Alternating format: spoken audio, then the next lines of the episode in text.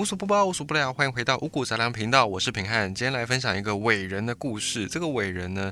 你可能对他有点陌生，可是你一定有听过他的名字。即便你不认识他，你一定有听过他的名字。他叫做亨利·福特。没错，就是福特汽车的那个福特，他也是福特汽车这间公司的创办人。因为最近平安迷上一款赛车的游戏，最近新出的。然后在这个赛车游戏里面，他除了玩游戏之外，他还会告诉你很多在车子历史当中的一些故事。那么其中我看到福特这间公司的时候呢，让我眼睛为之一亮。现在我们都知道，说汽车它作为一个工业化的产品，它有所谓的生产线，然后可以量产汽车，所以汽车就不再只是非常稀有的有钱人的玩具，而是普罗大众也都能够负担得起的汽车。那么这一点呢，就是从福特它开始的，就是因为福特它把整个生产线做优化，把流水线的这种生产模式放在汽车的制造上，所以让汽车的生产。时间是大幅的缩短，而且价格大幅的降低，让汽车从有钱人的玩具变成能够走入寻常百姓家。可以说，现在我们都买得起汽车，并不是因为丰田，并不是因为 Toyota，而是因为亨利·福特这个人。讲到亨利·福特，我们来现在介绍一下他的生平。他的童年呢是在密西根州出生的，那他的父母亲是祖籍来自英格兰，就他们是英国来的移民。福特出生之后，他作为家里的长子，本来他的爸妈呢是希望让他继承家业，他们家有个农场。可是呢，这个亨利·福特从小对农场没什么兴趣，他感兴趣的呢就是机械。他十二岁的时候，甚至他花了很多时间。做了一个自己的机械工作坊，然后十五岁的时候，他就自己亲手造了一台引擎。当然，这个引擎并不是像现在汽车那动不动就一个什么 V 六、V 八那么大一具引擎，而是说原理差不多的迷你引擎。后来在母亲去世之后，这个福特呢，对于家里更是没有兴趣。他本来是在家里面的一个原因，就是因为他妈妈还在。可是妈妈过世之后，爸爸希望他继承农场，他就毫无兴趣，毫不留恋，离开家里出外打拼。在福特十七岁那一年，他独自一人就离开家里，到了底特律的密西根汽车制造公司去上班，去当工程师。当时候这间公司大概有两千人，是全底特律最大的一个工厂。可是福特只在这里待了六天就辞职了，原因是因为在这间公司里面，优秀的员工要花好几个小时才可以修到机器，他只花三十分钟就修好。结果招致其他员工对他的不满跟嫉妒，所以这个福特就没有再继续待下去。后来呢，他又去从事过机械修理啦、手表修理啦、船舶修理的工作，而且他一边工作，经常一边是在晚上，更加的去学习一些机械的理论跟知识，以便呢他自己可以不屈居于人下，他就不想要只一辈子当别人的新儿，不想要当员工当一辈子，所以为了要实现这个目标，他就不断的工作，也一边学习。后来他进入到爱迪生电器公司，边工作一边学习电器知识。到爱迪生电器公司之后呢，因为他的才华跟他的天分，让他很快就晋升了主工程师。当上主工程师之后，他有更多的时间、更多的钱，能够去从事他自己的嗜好，就是开发汽车的引擎。终于，他在一八九三年的那一年呢，研发出了。他自己的不用马拉的马车，因为当时候汽车还不普及，大部分的人在交通的选择上，大概就是只能靠马或者是牛，牛比较少，大概都是马拉的马车居多。又过了三年，他的第一台汽车研发试验正式成功，然后他开始在这个领域广为人知。研发有成的福特开始跟他之前在爱迪生电器公司结识的一些志同道合发明伙伴，成立了底特律汽车公司，而且担任制造部的经理。可是这个公司只待了一年就解散了，原因就是因为当时里面的所有员工都没有制造汽车的经验，而且他们的零件质量也不好，品质不好，采购也会出问题，采购流程也不顺畅，经常会延误到交车的时间，而且呢。造汽车在当时候还是一件很高成本的事情，资金周转不来，所以只撑了一年。这间公司做了二十辆汽车就关门了。在一九零一年的时候，福特陷入低潮，他那时候就在参加汽车大赛，然后一方面呢，在汽车大赛上面调试心情，也希望能够在加深自己的汽车专业知识。在这个汽车大赛当中，他就驾驶自己改进改良之后的汽车，然后一举战胜了当时候的汽车赛车名人，叫做亚历山大温顿。这个温顿他当时候去参加这个比赛，他本来还有预留了奖金，然后还自己去打了一个奖杯，准备要自己胜利之后把这个奖杯收入到家里面。可是没想到呢，亨利·福特这个汽车界的新星，他就借着改装自己的汽车去参赛，结果打败了亚历山大·温顿在内的所有对手。后来福特赢得了一千美元的奖金，还有那个温顿本来准备是要留给自己的非常漂亮的奖杯。从此之后，亨利·福特有了全国的知名度。那有了知名度之后呢？当你有名了，就开始会有一些资本家，会有一些商人、生意人想要来找你投资合作。于是，在这些赞助者的支持之下，福特成立了他第二个汽车公司。可是，你要大量生产汽车，它所需要的技术呢，跟你一次生产一台汽车所需要的技术是完全不同的。虽然福特是修理工出身，可是他当时还没有办法去胜任这个任务。你福特再怎么样有通天本领，你了不起一个人做一台车就要花很多时间，更不要说你要量产汽车。所以当投资人发现说，诶，福特他并没有很认真要把这个汽车给量产，而且投资人发现福特只是不断的花钱花时间，想要去钻研一款没有办法量产的。高价的那种竞赛赛车的时候，投资人就觉得哇，这个投资可以算是失败了，就把福特赶出自己的公司。所以第二次举办汽车公司，福特也是以失败告终。一般人创业失败还失败两次，大概就觉得这一辈子没有办法再创业。可是呢，福特他非常厉害，他的心理素质之强大，两次创业失败都没有把他吓跑，他依然呢是在汽车这个产业里面继续来发展，而且他比过去更加努力。他除了一边呢去研发赛车，一四处表演、四处参赛，他也不断的去改进汽车的结构，而且透过比赛，他能有实战经验，更加知道一台好的汽车应该要怎么样去完成。同时呢，他也导入了当时候。管理制度上面非常有名的泰勒制，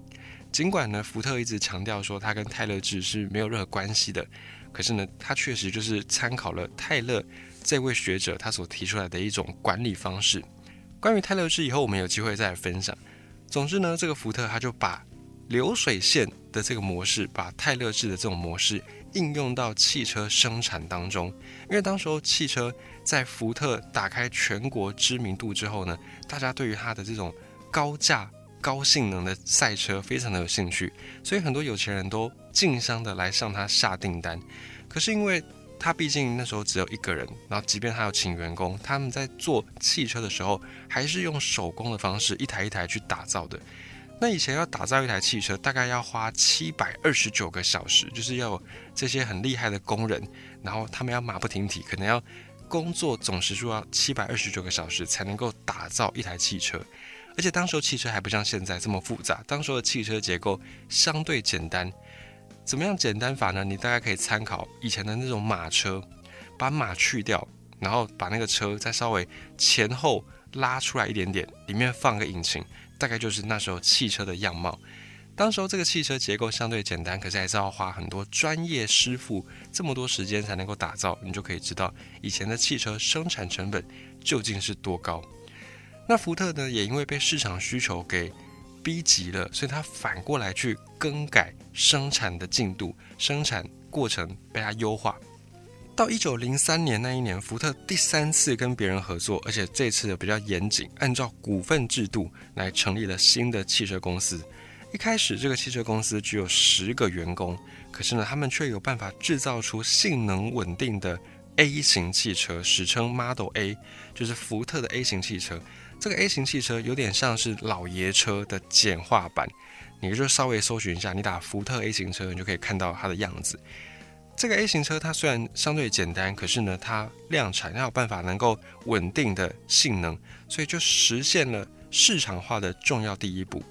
不到一年时间，福特的第三次开的这间公司，他们就卖出了六百五十辆的 A 型车。到第二年，A 型车每个月的产量可以稳定在三百辆。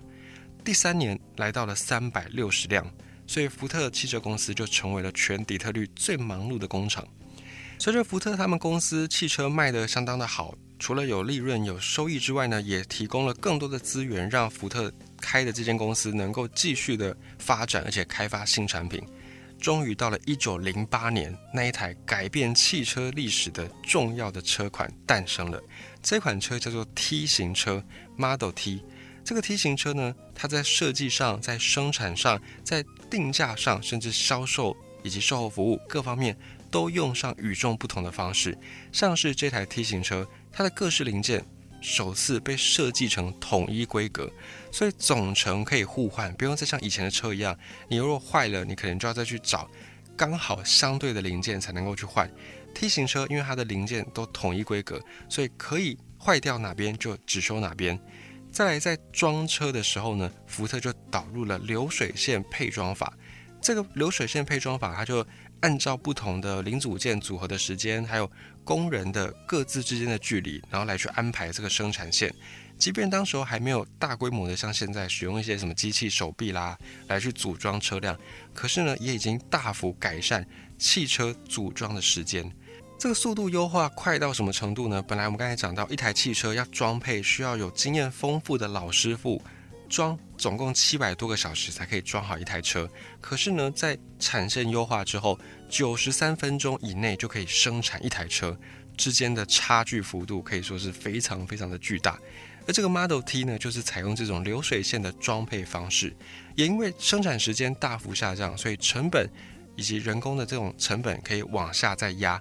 每台车一开始卖八百五十美金，后来降到三百六十美金。那么顺带一提，当时候的三百六十美金大概换算成现在的价钱是三千美金左右，再折合台币大概就是九万块钱就可以买到当时候的一台 Model T T 型车。而且因为人力的更加缩短，所以福特的公司甚至在这段期间呢，员工数量不增反减，可是他们的销量，汽车销量是越来越多的。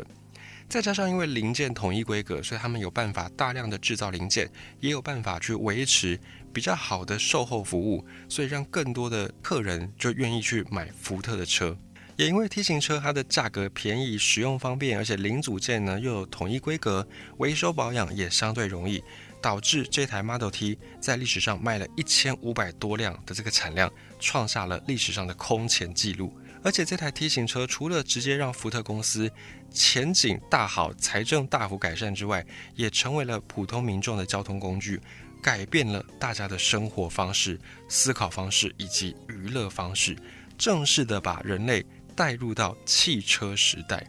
随后很长一段时间呢，福特汽车就跟美国的通用公司以及克莱斯勒这三间公司呢并称美国汽车的三大巨头。然后一直要到两千零八年金融海啸之后，福特的市占率呢才逐渐的被丰田给追赶过，然后变成现在以丰田为领导者的局面。可以说，福特汽车当年由亨利·福特引进的流水线的这种生产装配模式。不仅是改变了福特汽车本身，甚至也改变了全世界的汽车工业，完全影响了人类历史。如果没有当年福特汽车的改善的话呢，可以说根本就不会有汽车的这个发展，更不要说现在有很夯的电动车，可能都只是一场幻梦而已。这就是福特汽车在工业历史上，在汽车历史上的伟大定位。曾经在福特汽车最辉煌的时代呢，他们底下还有七大汽车品牌。包含福特自己本身，以及呢，Aston Martin，还有 Jaguar、Land Rover、林肯汽车、水星汽车以及 Mazda。那特别有趣的就是 Mazda，Mazda 在台湾也算是大家蛮熟悉的一个品牌。可是呢，你你可能不知道，福特汽车跟 Mazda 他们曾经是有合作关系的。现在你在路上如果有看到一些 Mazda 的老车，就是它是做成那种箱型车，然后长得跟福特。或者是 Toyota 以前那种箱型车有点像的时候呢，那个时代就是福特跟 Mazda 合作的时代。福特跟 Mazda 他们就各自推出了不同的车型，可是这些车呢，他们是基于同一套系统、同一个底盘去打造的，这叫做双生车。当然也不只是福特跟马自达他们彼此有双生车，很多车厂也都会有这个相对的双生车的概念，像是丰田 Toyota 就跟苏巴鲁，苏巴鲁他们彼此也有合作关系，像是 Toyota 的八六这台跑车就对应到的是苏巴鲁的 VRZ 这台跑车。那当然，在外观上面，双生车还是会有一些不同。可是呢，底盘或者是一些操控方式，或者是引擎，基本上双生车用的系统都会是一样的。这个也顺带一提。也分享福特汽车他们的历史。